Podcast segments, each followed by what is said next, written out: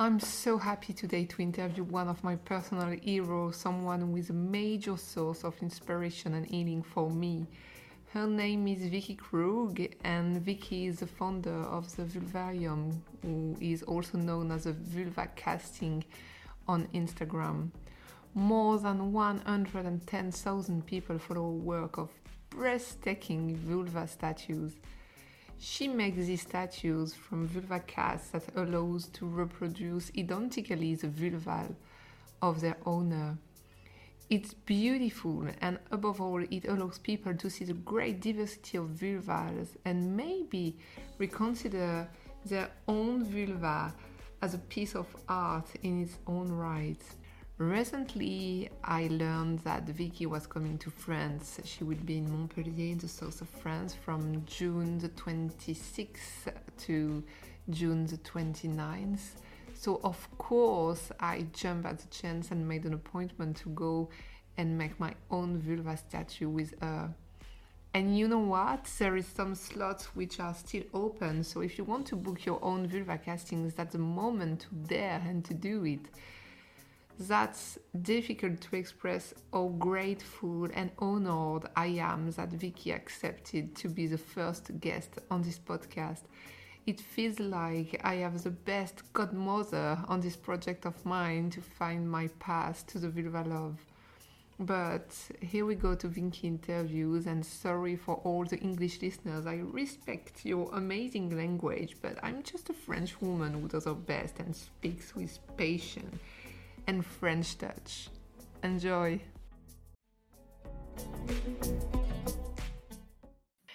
Hey Viki!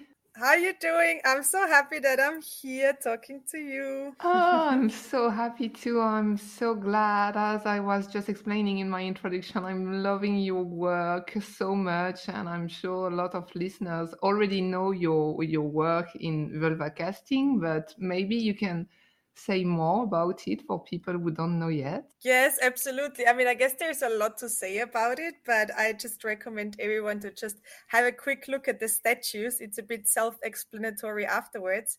But in short, um, I make statues of vulvas. And how do I do it? I put a product onto the person's vulva, and that product copies exactly everything that's there. So every wrinkle, every fold, every mole, every scar, everything. And afterwards, I take this and I turn it into a little nice statue. So, yeah, like this, the person can have a statue of their own vulva. And if they agree, I take an anonymous photo and share it with the world. That's so amazing. the beauty of your work is so breathtaking. And I, I was wondering, how did you get there? Like, why did you decide to to do that? What was your, your goal?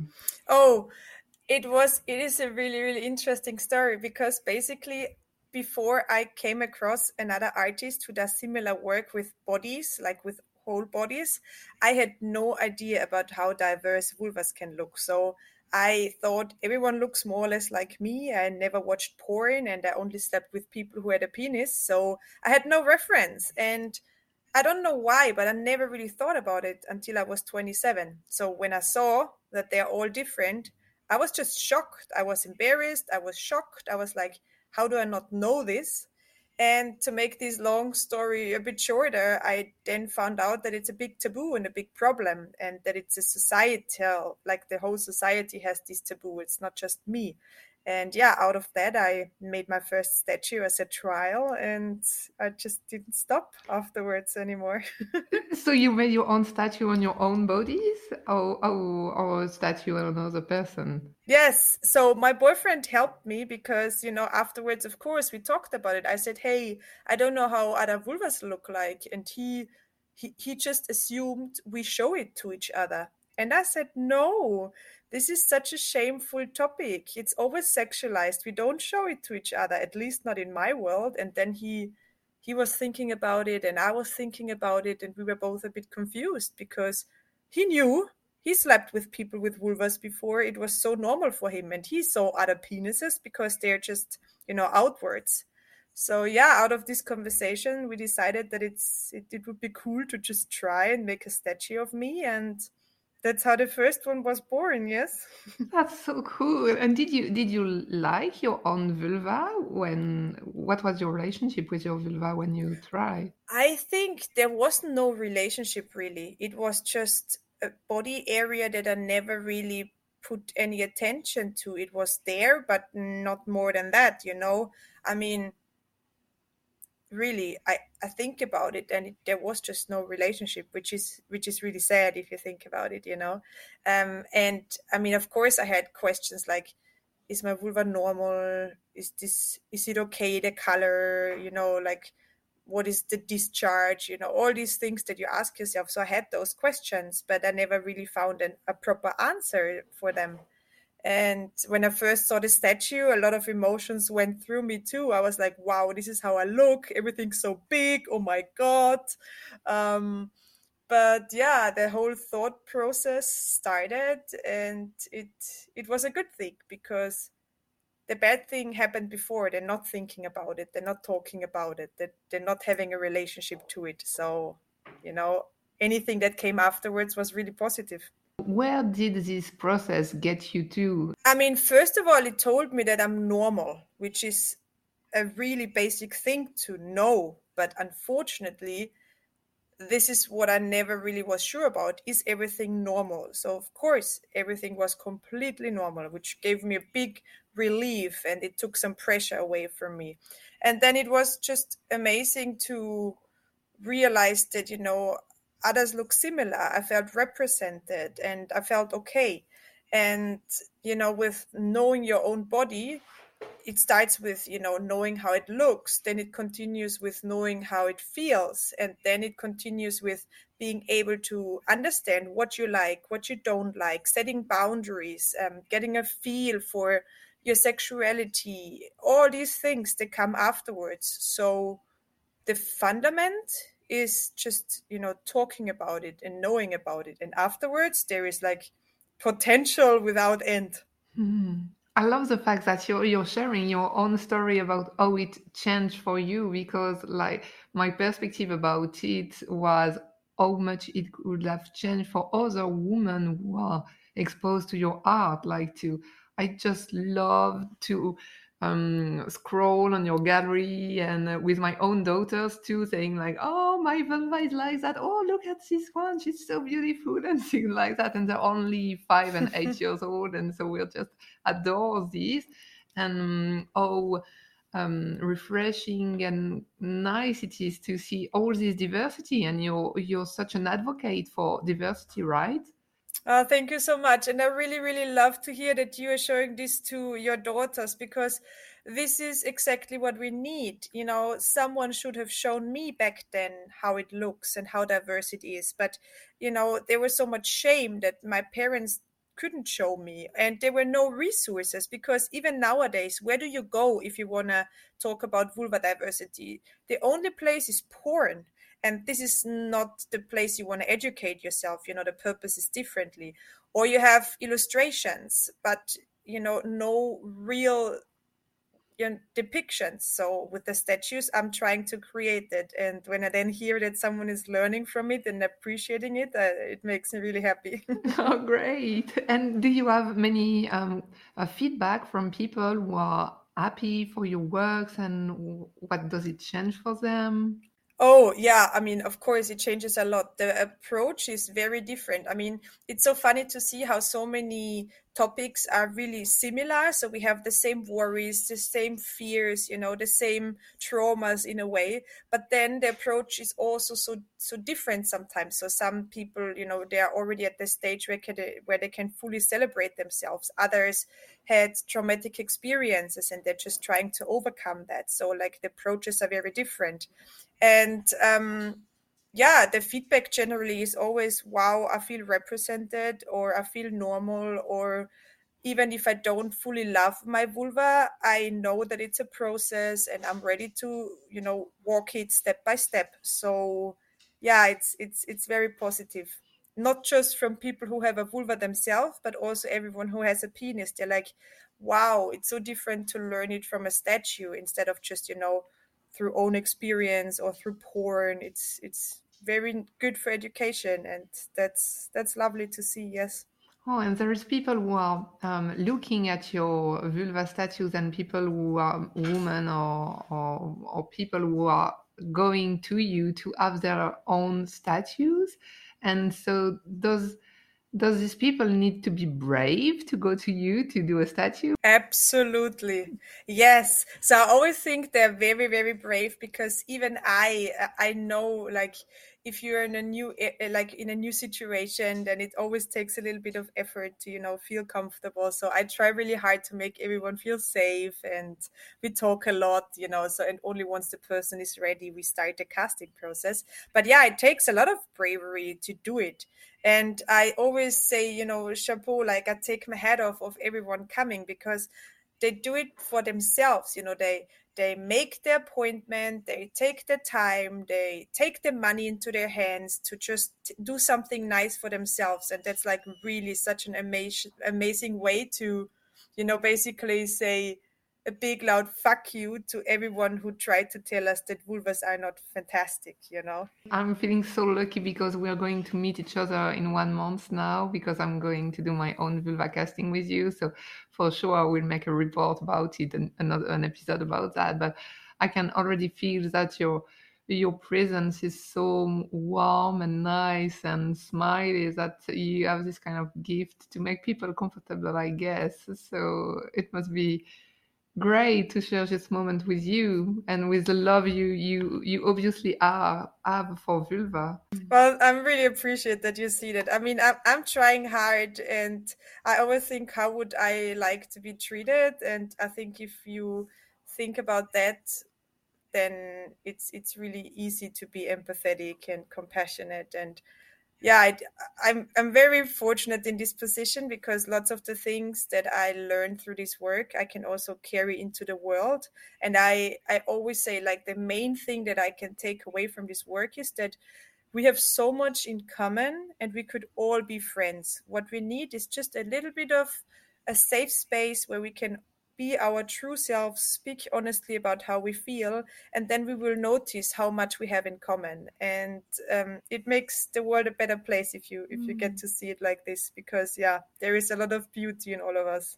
Yeah, there is something moving on your website where you do explain every reason why you are doing this work, and one of these is to make this world a better place. And I I think it's a it's a beautiful uh, goal to to do that. You, you're writing something like um, we you want to create a world where we can be comfortable, proud, and happy with the exactly the way we are, and to be able to feel nice with our diversity. And it's it's it's beautiful to to create together this world yeah I, mean it is sometimes a bit cheesy but i really believe it and it starts it starts with us. And i also think like you know we we don't just owe it to ourselves to you know get away from all the shame and all the you know being super strict with with our bodies and with with us but we also owe it to the generations before us and the generations after us you know?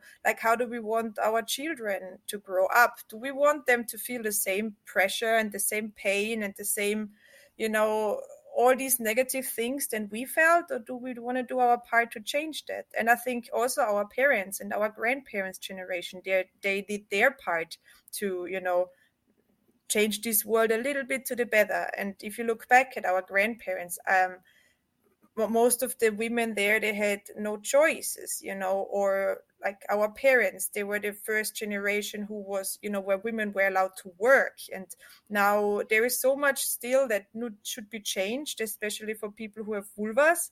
And it's like step by step. And i think i chose my little battle and it's vulva diversity and break the taboo and i'm going to fight fight that one and everyone else can you know do their part with whatever they are good at. And like this i do think we can change the world to a little bit of a better place even if it's cheesy. I don't think it's cheesy or i mean i'm as cheesy as you in this case. I really i just love it. And you're you're saying in your in your site too that in other parts of the world it could be considered as criminal to do the things you do or very dangerous for women or, or people with, with vulva to to do the, the statue with you. And is that a way to maybe reach these people too via internet to to show that other world is possible too Oh, absolutely, 100%. I think now that we're so connected, um, you know, there is a lot of information that comes from from everywhere, and I think that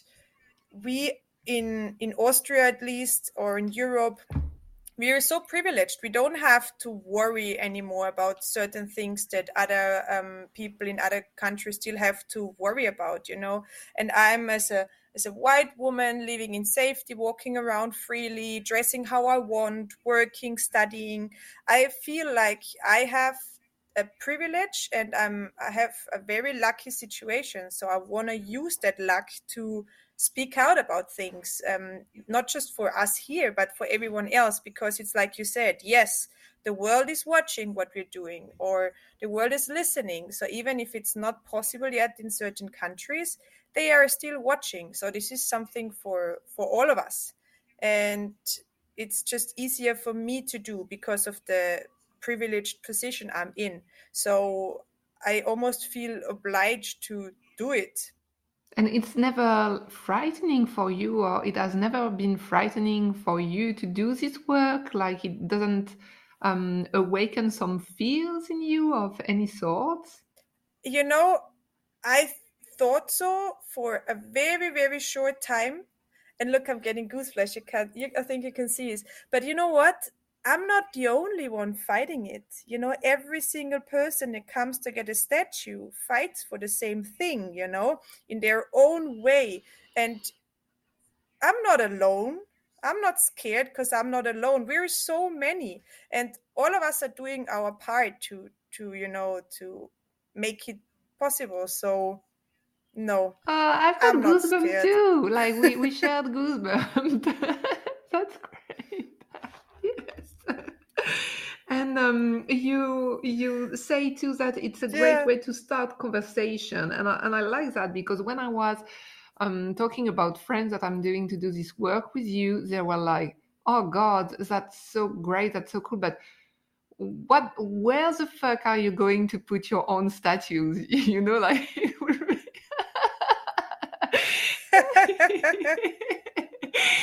and um, I'm dreaming of a world where, and that's why I, I, I launched this podcast, where we can talk about vulva so freely. And is that what you what you mean when you say about starting conversations? That we can, we should be able to speak very naturally about vulvas and stuff like that.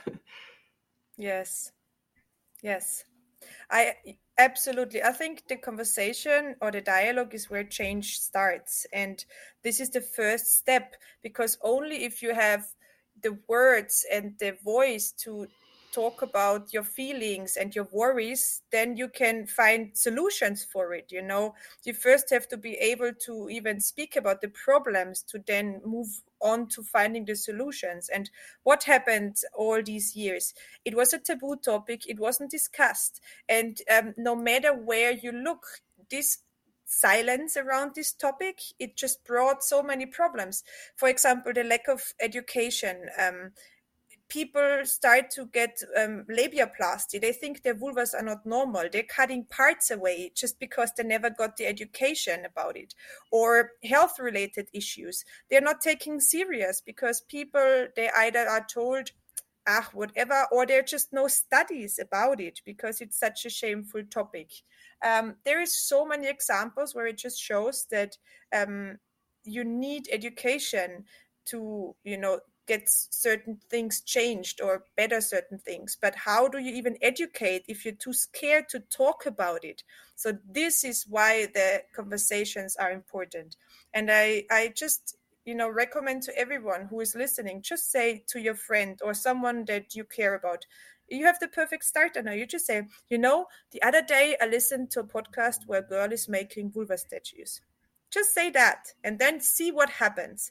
I promise you are going to have a fantastic conversation And if you're ready to share a little bit of your maybe insecurities or your worries, you will see that the person you're talking with, they're gonna do the same thing because we're we're in the same boat with this topic.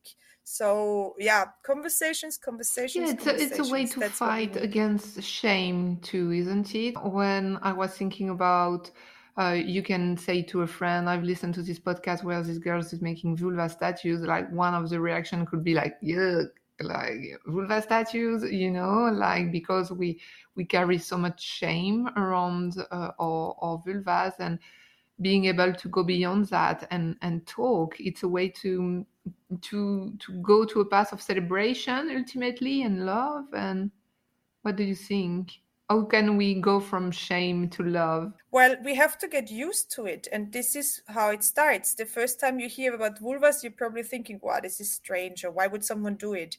And then you know you start thinking about it or you hear it again or you maybe hear a podcast and you see a poster then you see an illustration then someone talks about something else. So this topic becomes normal and this is what we need. We have to normalize it because the only way the vulva is represented is always sexualized um, it's it's you it, it's abused for for marketing for pornography and it's it's never about you know pregnancy or identity or health or you know the period all these things that it's also for it's not talked about and that needs to change. And i can tell everyone that people that react with an ugh or ugh why those are the people who have just never asked themselves the questions about their own vulva. And in that moment, it's so much easier to make you seem stupid than reflect and realize, fuck, actually, I should know this by now. Or why do I feel like this mm. about my own vulva? So it's a process. You you can't lose. Even if the reaction is ugh, mm-hmm. you still planted a seed. And trust me, someone else is going to water that seed. I love it. Thank you, Viki. And um, I wish they could see us. We both have yeah. the. I wish they could yeah. see us. We both have the biggest smile. We're like, you know. Yeah.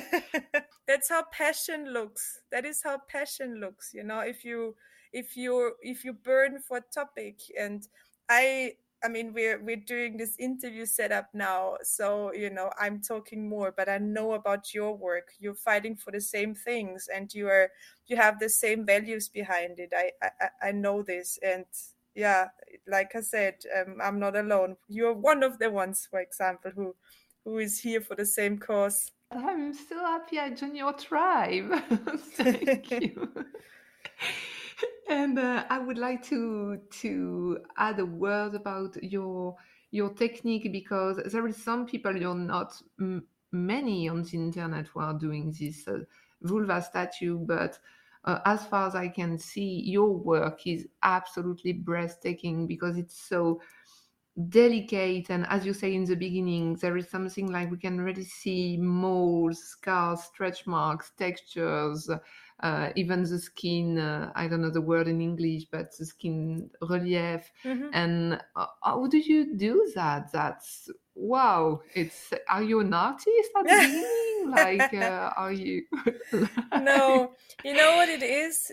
If you look at the page you see you see statues anonymized and the focus is on the diversity which and the anatomy which is exactly the purpose of it.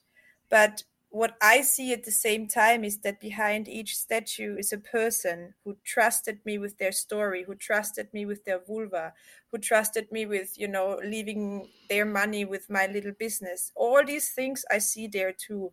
And it's it, it would just be disrespectful making them anything less than, you know, a, a perfect little statue. So, you know, I it's it's a lot of work and yeah it's just I, I care about the person behind it and that what makes the statues look so good i guess As I said in my introduction, you will be in France very soon. You will be uh, at Montpellier for uh, for, uh, for three days, from the 26th to the 29th of uh, of June. But if people doesn't have the chance to to see you there, I hope like people you have some uh, room left uh, so it's still possible to subscribe to have a booking with you on this uh, on this time. But if people can't come in the south of France to meet you. You're touring in Europe in different places like uh, Spain, uh, Germany, I think. Um, are you Yes. touring often? Like, oh, can we meet you if if we are not Mhm. available in in the dates of your tour? So yeah, I try to cover a little bit of, you know, as much as I can because um yeah, there is lots of requests from everywhere because like I said, it's it's it's not just a national topic, it's kind of a worldwide thing going on with vulvas right now. And I therefore travel a lot. Um, the best thing is always to just write me a quick message saying, Hey, I'm in this city. Please let me know when you're in the area. And I collect everyone on my waiting list. And as soon as I see that there's a lot of people from a certain area, I plan a tour stop. Um, so that's one way. And the other one, yeah, of course, just follow my my tour dates. What I also, you know, often get that I don't know, two people or two best friends or a couple or someone decides to make a little city trip out of it. So they would say, "Oh, Viki's in Amsterdam. Let's just spend a weekend in Amsterdam and cast our vulvas," you know. Um, so yeah, there is there is different ways to do it, but best thing is just to to write me. And it's ultimately it's possible to go to Austria to meet you, to have a, a trip Yeah. to to Austria, right? You're, that's where you're living. Absolutely. Yes, that's where I'm based. And do you want to say a word to to close this conversation together, like something you want to add? And I think I said a lot um, already. It's just like the main point is just, you know, to break a taboo, we have to speak about it. So be brave and and give it a go. It it doesn't take in the end, you know, it doesn't take a vulva statue to start a conversation. It doesn't take anything but a few words. So yeah, just just say things. And me with all the statues and all the work i'm doing i'm never going to have as much influence as you for example with with your daughter or with your mom or with your best friend because they trust you they know you they don't know me. So never underestimate your the power you have just by speaking about things and make use of that power every day as long as you can as often as you can to end, I will ask you my personal question. Where should I put my statue, Viki? your statue will travel in your apartment. It's going to start in a little corner until you feel really confident with it.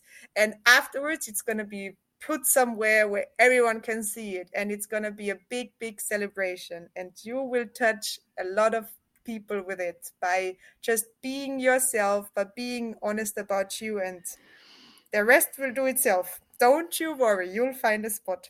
oh God, I love you. I love your work, Viki. Thank you so much for replying to my invitation, and I just can't wait to meet you at Montpellier and to share the story of our very uh, soon. casting. Yeah, Yes. very soon. Thank you. I'm excited we get to talk more. I'm so curious about everything that you have to say. I'm going to ask you so many questions to make Thank this even. you. Thank you so wait. much, hey?